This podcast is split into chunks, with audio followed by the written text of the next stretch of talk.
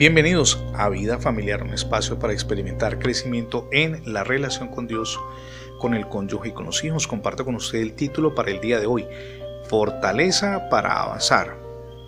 Cuenta una historia que cierta madre tenía dificultades para convencer a su hijo de que debía ir a la escuela. Nadie me quiere allí en la escuela, declaró el hijo. Los profesores no me quieren, tampoco mis compañeros.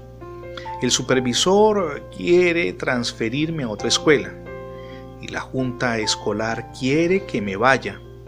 Ni siquiera el personal que hace el aseo me tiene simpatía. Ya no quiero ir más a la escuela.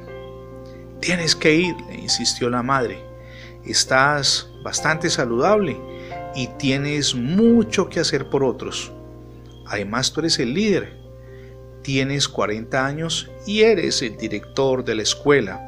Definitivamente tienes que ir. Por cierto que al final todo resultó ser una divertida historia ficticia. También Jesús tuvo que hacer muchas cosas que no le agradaban. ¿Recuerda la noche que pasó en el huerto del Getsemaní? La Biblia dice que estaba entristecido y angustiado. Hasta dijo a sus discípulos, mi alma está muy triste, triste hasta la muerte, solo leemos en Mateo 26, 38. Me imagino que usted nunca se ha sentido tan triste por temor a ir a la escuela, o ir al trabajo, o tal vez ir a la iglesia.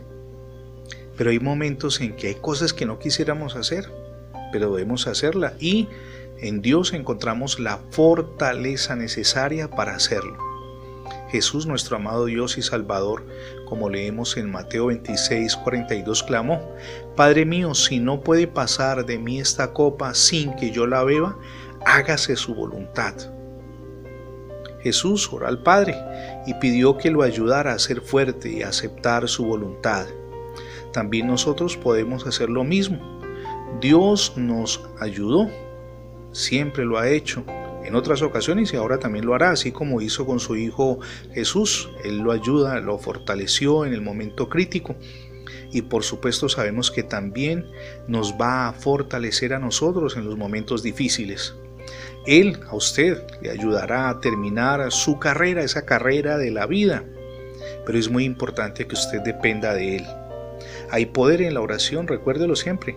La próxima vez que esté frente a algo que no quiere hacer, pídale a Dios que le ayude a hacerlo con alegría para que lleve el gozo de Dios a otras personas, a su hogar y usted mismo sienta satisfacción. Amigo y mi amiga, si no ha recibido a Jesús en su corazón, yo le invito para que lo haga. Permita que Jesús reine en su vida, pero también en su corazón y en su familia. Eso es importante. Permita que Él sea el principal eje, el motor en su hogar. Gracias por escuchar Vida Familiar en la radio, pero también en los episodios de podcast. Recuerde que ingresando la etiqueta numeral Radio Vida Familiar en Internet tendrá acceso a todos nuestros contenidos digitales alojados en más de 20 plataformas. También le animamos para que se suscriba a nuestra página en Internet. Es facebook.com diagonal Radio Vida Familiar. Somos Misión Edificando Familias Sólidas y mi nombre es Fernando Alexis Jiménez. Dios les bendiga hoy rica y abundantemente.